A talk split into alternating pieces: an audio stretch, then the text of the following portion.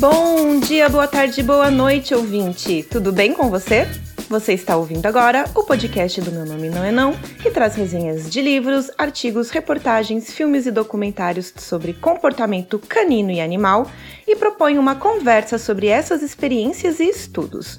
A nossa proposta é divulgar autores, livros, artigos, pesquisas, métodos, enfim, todo o conteúdo que possa beneficiar a relação que nós temos com os nossos pets. O nosso podcast, em nenhuma hipótese, tem como objetivo que você substitua a leitura do produto original da nossa resenha. O que nós fazemos é apenas te oferecer um recorte com a nossa visão e perspectiva do conteúdo. A nossa proposta é te ajudar a encontrar o conteúdo que mais se encaixe nas suas buscas do momento.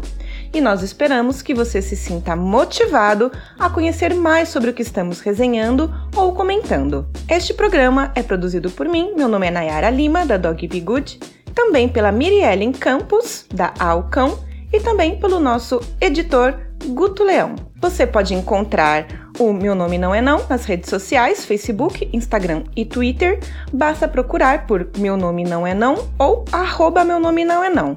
Você também pode falar com a gente através do nosso e-mail, meu nome não é não, gmail.com, e conhecer mais sobre nós, baixar os nossos podcasts para ouvir offline no nosso site, meu nome não é não.com. Agora que você já sabe onde nos achar, não esqueça de deixar as suas estrelinhas, corações, curtidas. Não existe melhor recompensa que o seu engajamento. Nós estamos super abertas a ouvir críticas, elogios, sugestões e mais que isso, queremos emojis, stories marcando a gente, hein, pessoal? E hoje vocês estão ouvindo apenas a minha voz, porque este é um drops, e um drops muito interessante, porque a gente vai falar sobre o brincar nos cães.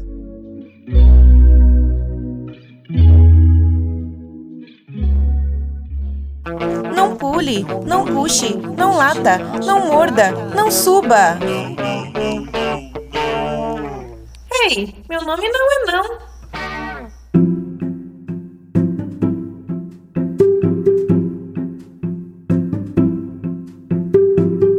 Eu encontrei este artigo pelo Instagram da Dog Science 6 que é um Instagram bem legal que traz bastante divulgação de artigos científicos sobre comportamento canino. E o título em inglês é The Link Between Selection for Function and Human Direct Play Behavior in Dogs. Este artigo foi produzido pelo Nicholas Cohn, Hamstenrin, Adam Miklose, Eniko Kubinji, Laszlo Sout Karamanzagi e se você quiser os nomes deles corretamente, porque provavelmente eu falei algum deles errado, é só você procurar no nosso site o post deste podcast, que você vai ter lá tanto o link para o artigo quanto também os nomes corretinhos aí para você pesquisar mais, tá bom? Este artigo também saiu na National Geographic, através de uma reportagem. E eu vou falar um pouquinho mais o que essa reportagem traz de diferente, porque ela fez entrevista com alguns pesquisadores. Então, o que ela traz de diferente do artigo em si, que foi publicado na Biology Letter, do site Society Publishing. Em português, esse artigo seria mais ou menos assim: a ligação entre a seleção por função e comportamentos de brincar direcionados por humanos em cães. E o artigo começa com um questionamento. O comportamento de brincar, comportamento lúdico, relacionado a humanos é uma característica nos cães domésticos. Mas será que a seleção artificial de raças mais atuais interferem nessa brincadeira humano-cão? A pesquisa então buscou investigar como o comportamento de brincar dirigido por humanos evoluiu em relação à seleção das raças, considerando a ancestralidade e o fluxo gênico.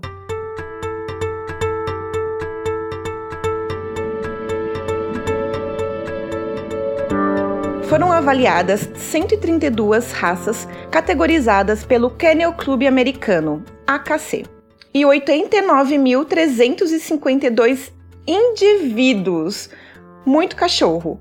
E esses cachorros eles estavam integrados ao projeto Swedish Dog Mentality, uma organização sueca Cães de pastoreio e de esporte apresentaram um alto nível de brincadeiras humano direcionadas em relação a raças que não são de esporte e também aos cães toys, os cães pequenininhos. Os resultados deles os fazem sugerir que a relação de cães que brincam com humanos começou bem cedo na domesticação dos cães e evoluiu nas raças selecionadas para funções, sendo atualmente uma variação comportamental importante para a ligação com os humanos. O comportamento de brincar é quase onipresente em mamíferos não adultos.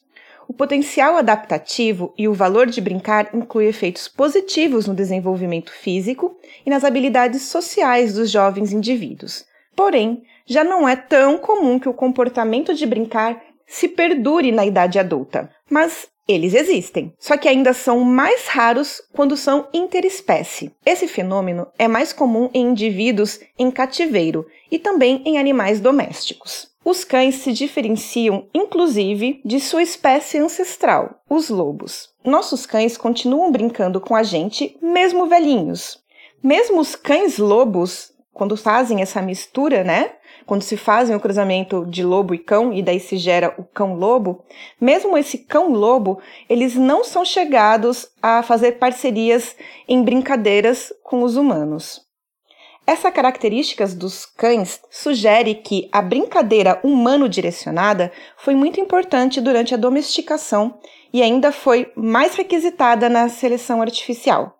Sugere ainda que as raças de trabalho tiveram essa característica mais acentuada, sendo a brincadeira humano-direcionada uma ferramenta de treinamento que fortalece a ligação humano-cão, cão de caça e caçador. Para entender melhor como isso evoluiu, eles testaram animais de um projeto do Kennel Club da Suécia, que tem voluntários desde 1989. Foram usados dados de 17 anos, entre 1997 a 2013. Todos os 8.352 cães já com mais de um ano de idade.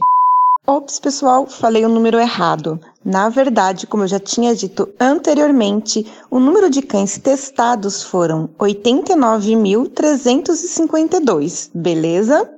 Eles focaram em cães que foram descritos por seus tutores como cães que gostavam de brincar. No teste, o tutor começava a brincar com o cão fora da guia com um brinquedo que parecia um pedaço de pano. Depois que o cão aceitava brincar, o tutor passava o brinquedo para um estranho, o líder do teste. Os humanos jogavam o pano um para o outro duas vezes e depois o estranho jogava o pano para o cão pegar. Daí o dono, com gentileza, pegava novamente o pano e entregava ao estranho, que convidava o cão para o cabo de guerra. Com base no comportamento e reações do cão durante esse teste, eles fizeram pontuações. Não joga e não mostra interesse, não brinca, mas mostra interesse, Joga, mas somente após um início lento, joga ativamente após um início rápido, começa muito rápido e joga ativamente. Eles categorizaram as raças em sete grupos reconhecíveis pela AKC. A de pastoreio foram 20 raças usadas e essas raças elas são conhecidas pela capacidade de controlar movimentos de outros animais. Cães de caça foram 17 raças usadas e essas raças são usadas principalmente para caça em grupo com específico. Grupo Toy foram testadas 14 raças e são raças é, voltadas à companhia. O não esportivo foram 17 raças testadas, que são usadas como cães de guarda, cães domésticos também. Grupo esportivo foram testadas 19 raças, e entre essas raças estão raças de caça, no sentido de localizar e recuperar a caça. O grupo dos terriers foram testadas 19 raças e essas raças são usadas para caçar, principalmente no controle de pragas e também de guarda. E o grupo de trabalho, que foram testadas 26 raças e normalmente são cães de grande porte, usado para tarefas como guarda e também puxar trenós. Os pesquisadores buscaram fazer uma análise filogênica dessas raças, ou seja, com base na evolução delas, e também do fluxo gênico, que é a migração dos genes entre as populações, no caso, entre as raças. Uma análise super complexa. Para quem quiser saber mais, tem o link para o artigo no post lá no nosso site. Mas vamos para os resultados e também para a discussão.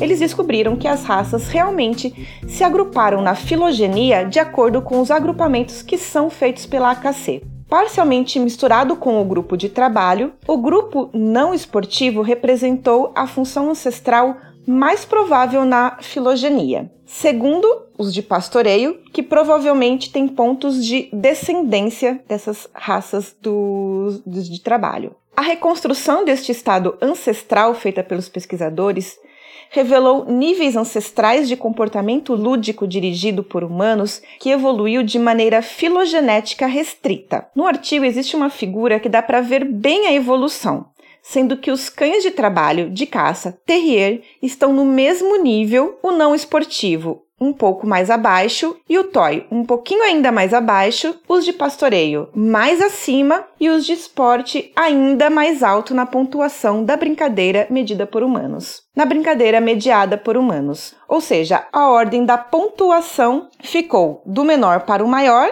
toy, não esportivo, trabalho, caça, terriers, pastoreio e esporte. Ou seja, toys são os, os que menos brincam e os de esporte os que mais brincam. Os resultados revelam que a estimativa para o ancestral comum das raças incluídas no estudo mostram níveis intermediários de comportamento lúdico com humanos.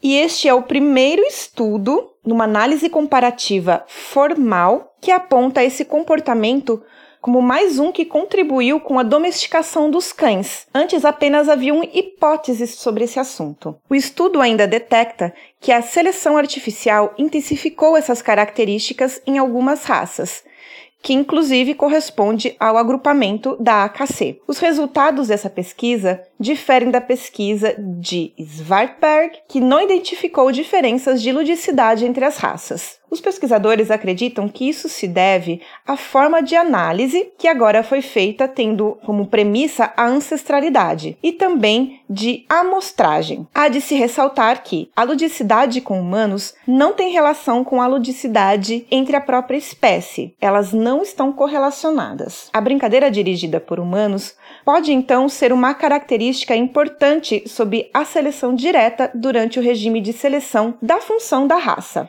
Examinando detalhadamente, os grupos com maior pontuação, os de pastoreio e esportivo, mostram que eles incluem raças que trabalham em estreita cooperação e contato visual contínuo com os seus humanos. É o caso dos retrievers, pointers e collies. As funções dessas raças, como recuperar presas e pastorear o gado, construiu uma relação social forte com o tratador, aspectos que podem ser ainda mais fortalecidos com brincadeiras frequentes. Outro estudo já apontou que esses cães também possu possuem alta treinabilidade em aspectos do comportamento do jogo, que é um comportamento difícil de separar do da brincadeira dirigida por humanos. A discussão da pesquisa termina. Abre aspas. Mas, juntos, usar dois estudos certamente apontam para a possibilidade de uma ligação evolutiva geral entre a função da raça, a capacidade de treinamento e o comportamento lúdico dirigido por humanos durante a criação de cães. Ou seja, treinabilidade e brincadeira estão extremamente envolvidos e ligados. Como eu falei no início do podcast, esse artigo está disponível na Biology Letter e também saiu uma matéria na National Geographic escrita pela Virginia Marell, em que ela entrevista um dos pesquisadores, o Nicholas Cohn. Neste texto, a jornalista escreve que o lobo ancestral dos nossos cães começou a se espalhar pelos assentamentos humanos entre 20 e 40 mil anos atrás roubando lixos e sobras. Os menos medrosos ou tímidos foram se aproximando cada vez mais e evoluíram como cães domésticos. Ela escreve: felizes, amigáveis e leais que aquecem nossos corações e lares. Escrevendo que esse, no... que esse novo estudo investigou se esses lobos curiosos e amantes de diversão deixaram essa lembrança aos nossos cães domésticos aqueles criados intencionalmente. Ela escreve que pesquisas anteriores demonstraram que filhotes de lobo conseguiam brincar com humanos de bolinha, entre aspas. De fato, depois de analisar as relações evolutivas entre as raças de cães modernos, a equipe descobriu que seu ancestral mais comum, um animal semelhante ao bazenji dos dias atuais, teria brincado com as pessoas, embora com algum incentivo. Fecha aspas. Os pesquisadores ainda descobriram que cães pastores, como Vizslas húngaros e pastores australianos, eram de longe os mais brincalhões, engajando-se rápida e ativamente nos jogos. Ela explica de maneira simples que os pesquisadores inseriram os dados genéticos das raças em um modelo evolucionário de computador que previu quais raças tinham características lúdicas. Enquanto as raças pastoris e esportivas eram as mais propensas a brincar, raças toy como pugs e papillon eram as menos prováveis. E o pesquisador Com diz para a jornalista: Abre aspas. Eles são projetados para serem pequenos e transportados. Brincar com você não é importante para eles. Fecha aspas. O que, que vocês acham, vocês que têm cachorros toys? Eles são realmente bons em ser, serem transportados mais que brincar? Bom, voltando. As raças que surpreenderam o pesquisador foram os terriers, entre eles os Staffordshire, originalmente criado para ser um cão de luta, que são muito brincalhões. E especula-se por que foram criados para responder às instruções humanas, incluindo o convite para brincar. Os Basenges, considerada uma das raças mais antigas, também surpreenderam por seu espírito brincalhão. Outros pesquisadores da área que curtiram o estudo foram o Gordon Burgard e o Mark Bekoff. E isso é o que traz a repórter para a revista National Geographic. E é isso, pessoal. Esse artigo é bem interessante para a gente entender um pouquinho mais sobre a importância do brincar para os nossos cães e o brincar não simplesmente é, a brincadeira deles, mas a brincadeira deles com a gente e o quanto isso foi importante para a domesticação dos nossos cães. Tendo essa informação, a gente pode cada vez mais melhorar a nossa relação com eles, aproveitando das brincadeiras, que é muito legal. Eu espero que vocês tenham gostado. Não esquece de seguir a gente nas nossas redes sociais. O meu Instagram é @dogbegood, o da Miriellen AU com dois U's underline cão e o do Guto Guto Leão underline.